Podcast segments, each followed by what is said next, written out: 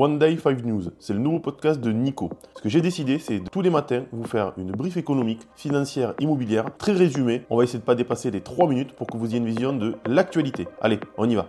Bienvenue à ces actualités du 8 juin 2023. Un CAC pas très dynamique.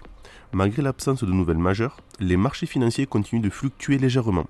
Le CAC 40 a diminué de 0,09% pour atteindre 7203 points tandis que Wall Street a enregistré des variations allant de 0,44% pour le Nasdaq à plus 0,05% pour le Dow Jones.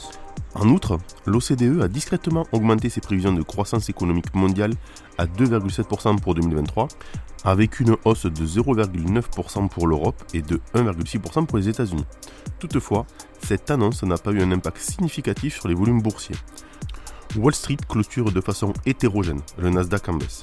La bourse de New York a clôturé de manière inégale mercredi avec des investisseurs engrangeant des bénéfices sur les actions technologiques avant deux événements clés de la semaine prochaine, les chiffres de l'inflation aux États-Unis et une réunion de politique monétaire de la Réserve fédérale.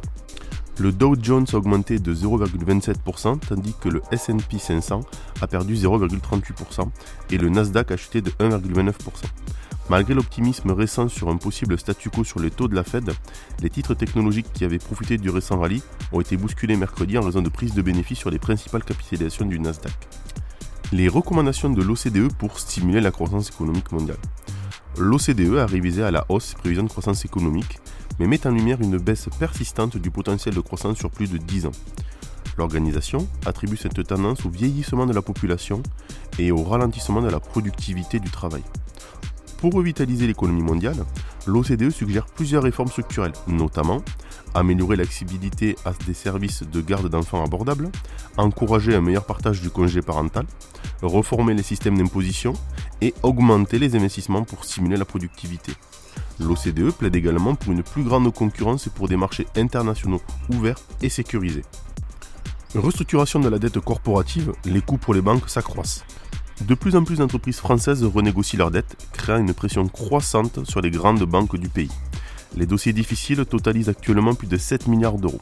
Cette tendance est exacerbée par l'inflation et la hausse des coûts du crédit, ce qui met les entreprises fortement endettées dans une position délicate.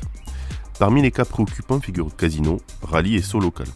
Les banques espèrent limiter les pertes en recourant aux provisions existantes et en renégociant les échanges de remboursement, et les taux d'intérêt, mais des sacrifices seront inévitables.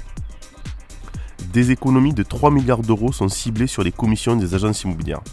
L'autorité de la concurrence française propose une réforme de l'industrie immobilière pour permettre aux ménages d'économiser près de 2,9 milliards d'euros par an en alignant les commissions des agences avec la moyenne européenne. Ce rapport, rendu au gouvernement, suggère une révision de la loi Hoguet de 1970 et a déjà suscité des réactions négatives de la part des agents immobiliers. Toutefois, les autorités gouvernementales ont affirmé qu'elles prendraient le temps d'analyser ces recommandations en concertation avec les acteurs du secteur. Allez, c'est parti pour l'analyse. Ce jeudi, plusieurs événements clés sont prévus, notamment la publication de la croissance du PIB de la zone euro et les inscriptions hebdomadaires au chômage aux États-Unis. De plus, deux entreprises du CAC 40, Saint-Gobain et Worldwine, tiendront leur assemblée générale. Deux autres entreprises, Ecomiam et Adenis, publieront respectivement leurs résultats semestriels et leurs chiffres d'affaires annuels. Malgré un agenda économique relativement léger, ces annonces pourraient influencer les tendances boursières. De plus, en veut-on à tout le domaine de l'immobilier? Les dernières mesures ne sont pas à la hauteur, le marché est en berne fort de normes trop complexes. Maintenant, on veut totalement modifier le paysage des agences immobilières. Si l'on voulait tuer un pan entier de notre économie, on ne ferait pas mieux. Allez, je vous dis à demain avec j'espère de bonnes nouvelles.